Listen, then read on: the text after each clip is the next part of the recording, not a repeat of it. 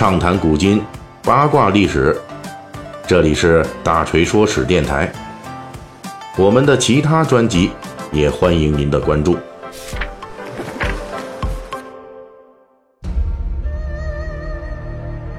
先做个节目预告，也给大家带个小福利。周日，也就是今天晚上十点，请大家观看湖南卫视的综艺栏目《天天向上》。喜马拉雅为大家准备了“天天向上”大礼包，在专属页面领取礼包之后，咱们不是 VIP 会员的普通粉丝也能够限时的去收听精选的 VIP 精品内容。这其中呢，就有大锤的新专辑《历史名人》的 A、B 面。正常情况下，我们有六集的免费试听，但是这一次呢，您可以一下子听十五集。不过这次一二三西马狂欢节啊，这 VIP 会员的价格确实非常划算。我算了一下，好像最低啊，相当于六块钱一个月啊。要是您想听到更多更好的内容，那还是建议呢，您花点钱成为 VIP，那绝对是物有所值。咱们大锤粉丝里边本来有好多就是 VIP 会员，那您可以直接一步去关注我的 VIP 专属专辑。历史名人的 A、B 面。好了，回到正题啊，最近呢，咱们这娱乐圈啊，发生了一桩不幸的事件。有一位男演员在录制一档综艺节目的过程当中，就突发心源性猝死，离开了人世。心源性猝死这个词也因此在媒体上最近是频频出镜。所谓的心源性猝死。就是指人体的心血管系统的问题导致的猝死，往往是急性的症状发作后一小时内，啊就发生的这个由心脏原因引起的自然死亡。根据媒体的报道，猝死中有百分之九十都是心源性猝死，而心源性猝死的百分之八十又是心肌梗死而导致的。那目前我国每年的心源性猝死。大约有五十四点四万例啊，这还真不少。不过医生呢也提示大家，一般来说呢，心源性猝死这本身呢事起突然，突然就会犯病，所以可能不太好预防。但是我们平时仍旧可以通过优化你的生活方式，对健康呢进行一定程度的干预。工作再辛苦，那一定得记住了，把健康摆在第一位。比如说，咱们尽量的避免就身体呀，经常处于什么熬夜呀、抽烟呀、酗酒啊，或者说工作压力大、精神紧张、过度劳累的这等等的这种应激的这种紧张的状态之中啊，尽量的避免。那您像于谦老师一样哈，为什么我想起他来了呢？因为他有一个著名的梗儿，就是说这于老师的三大爱好：抽烟、喝酒、烫头。哎。您看他呢，爱好这抽烟喝酒，那好像也没啥事儿哈，身子骨挺好，整天活蹦乱跳的。这烫头呢，反正您愿意弄就弄啊，应该没什么害处。反正大锤我这头发不多，哎，就不太关注这烫头了。那抽烟喝酒呢，还是劝您尽量的少点啊。那当然了，咱们都是性情中人，您说这烟酒一点不沾呢，对很多朋友来说啊，可能也觉得。少点什么乐趣啊？毕竟生活中的小嗜好嘛。那咱们适量的抽点喝点，对身体的这危害呢，把它控制在一个很低的水平上，这就可以了。另外呢，如果有这心脏不适的情况啊，那您应该给予足够的重视啊，特别是要按时的体检，确保及时就医等等。不过咱们这大锤说史呢，毕竟是个讲史栏目。所以，关于这心源性猝死的注意和防范啊，我们就简单的介绍一下。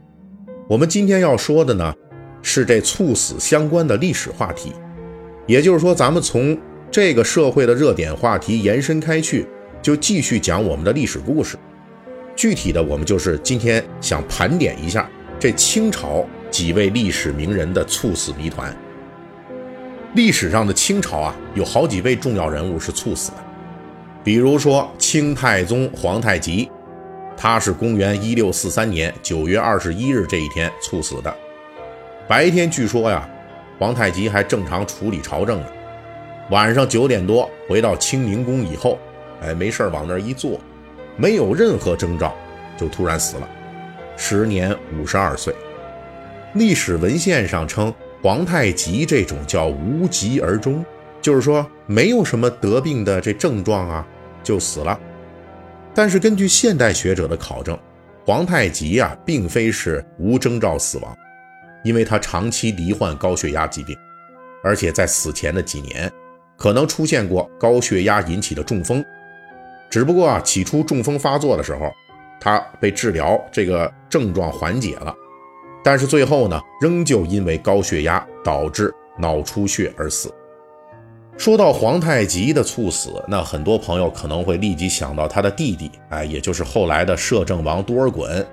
历史文献就记载，他也是在三十九岁的时候猝死的，并且多尔衮之死还引起了后世很多的民间小说家的种种猜测，什么中毒身死、忧惧而死等等。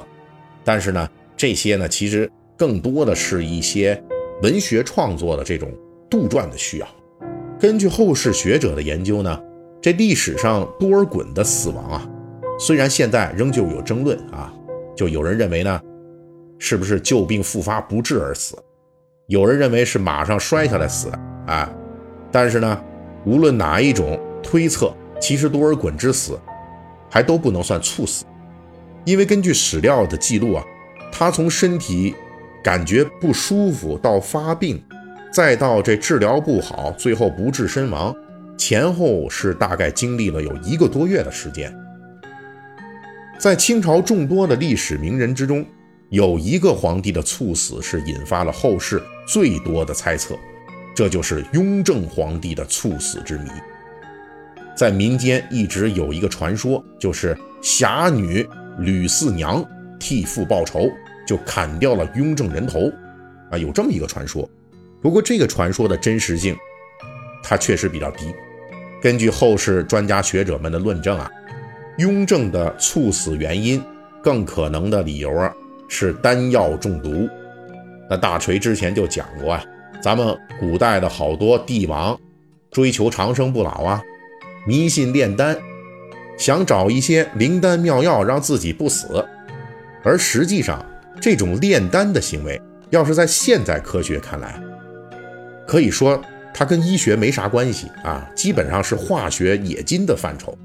所以呢，这历史上被所谓的灵丹妙药所毒死的帝王啊，可还真不在少数。雍正皇帝就是有这长期服用丹药的习惯，而且呢，古代那种炼出来的丹药啊，它没什么现代医学的这种依据，神神秘秘的，再加上。这冶炼的技术不过关，那这里边这什么重金属汞啊、铅啊等等的，这含量之高，那可以说是非常有诚意的啊。这人要是吃下去，虽然说这续命的效果不敢说好不好，但是这要命的效果那可是杠杠的。据说雍正帝死前的十几天，还命人一次运来了二百斤的重金属铅，干嘛呢？用于继续炼丹。哎呀，这二百斤铅啊，别说一个雍正皇帝，这得毒死多少人啊！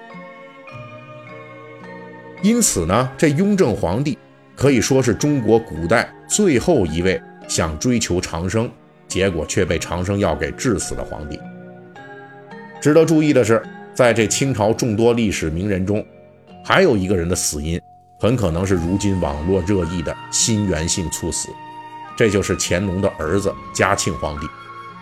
民间流传，嘉庆皇帝是历史上第一个被雷劈死的皇帝。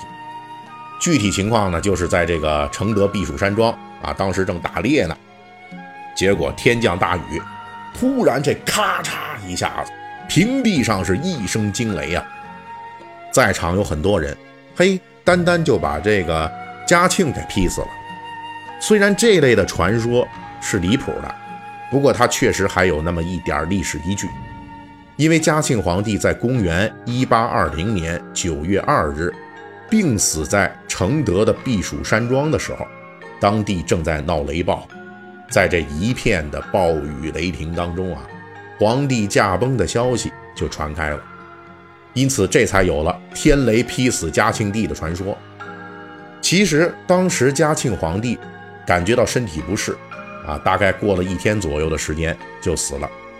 根据后世学者的推断，嘉庆皇帝之前也有高血压和心脏病，而在死前，他刚刚带领大队人马经过七天的长途跋涉，从北京赶到承德，一路比较劳累，结果就引发了心肌梗死一类的疾病啊，最终呢猝死。另外呢，这清朝还有一位猝死死因至今是悬案的名人，这就是在清末与慈禧太后老佛爷并称为两宫皇太后的慈安太后。慈安太后在她十六岁那年，也就是公元一八五二年选秀入宫，半年之内成为了咸丰皇帝的皇后，这就创造了清代晋级速度最快的历史记录。一八六一年咸丰皇帝死后啊。她作为原装的皇后，就成为皇太后了。二十年之后，四十四岁的慈安太后猝死于紫禁城的钟粹宫中。关于她的猝死，这民间也是有好多的流言版本流传。其中传播最广的就是是慈禧太后啊下毒给毒死了这个慈安太后。不过这个也只是传说。从宫廷档案来看。慈安太后之前有过脑血管疾病引发中风的这病史，而在慈安太后去世前的几个月，慈禧太后生病卧床，朝廷政事暂时都由这慈安一人处理，这下她的工作量可就大了，这压力山大啊！在较为疲劳的状态下，慈安太后在去世之前几天就已经表现出某些高血压发病的迹象了，最终。因为脑出血导致猝死，这个解释的逻辑性啊，就要比慈禧太后派人下毒等等的说法，那可信度要高得多了。那到这儿呢，大锤就要解释一下，以上这些啊，还都是现代学者基于原始材料的合理推断。毕竟清代的大部分时候还没有现代医学啊，没法对这些人的真正死因给出明确的结论。不过，学者们通过材料组成合理的逻辑链条，对于这几位历史名人的死因解释，在没有新的材料出现之前，确实还是比较有说服力的。好，节目最后啊，请大家先不要离开，咱们西马一二三呢，促销确实很实惠，所以锤哥借机啊，再给大家隆重的推荐一个好的课程，那就是台大教授傅佩荣先生的。全新国学课，傅佩荣详解《易经》六十四卦。啊，如果你是一位国学爱好者，那同时呢，你听到这傅佩荣和《易经》两个词的时候，相信你一定是眼前一亮。傅老师是咱们当代国学领域的顶级学者，啊，美国耶鲁大学的哲学博士，他被评为过台大最受欢迎的教授。傅老师也上过央视的百家讲坛，讲孟子。在东方卫视、凤凰卫视等等地方呢，他也讲过关于国学的一些经典。而最近的这三十年啊，傅老师是一直致力于研究《易经》。提起《易经》这部书啊，它不仅是中国文化的源头之书，像儒家、道家均受它的影响很深。它也是呢这人生问题的答案之书。这本书包罗万象，几乎是可以回答你。可能遇到的绝大多数人生问题，咱们这次傅老师的新课有超过二百集的课程容量。首先呢，他回到《易经》原点来提炼出读懂《易经》必会的六大关键词，并且从中梳理出四条核心线索，就带大家实现从入门到进阶，从读懂到精通的学习过程，来建立一个清晰完整的易学体系。其次呢。傅老师会形象地拆解六十四卦，他将每个卦都分解来解读，提炼出每一卦的核心概念，精确地概括每一卦的要义，并且搭配一些名人的事例来讲解，这就让六十四个生僻的卦象变得生动易理解。最后呢，傅老师会带着大家去直面啊十三亿人都在面对的人生问题。他回顾了自己六十余年的人生经验。总结亲友面临的难题与困扰，首次为你精选六十四个真实的场景案例，来提炼出适用于每个人的为人处事的心法，解答你在成长、事业、处事、婚恋等方面遇见的各个阶段的困惑。要是大家喜欢呢，从现在一直到十二月五日的二十四时啊，在喜马拉雅 APP 内搜索“傅佩荣详解易经六十四卦”，进入专辑，使用五折优惠券就能半价购买这张专辑。本期大锤就跟您聊到这儿，喜欢听您可以给我打个赏。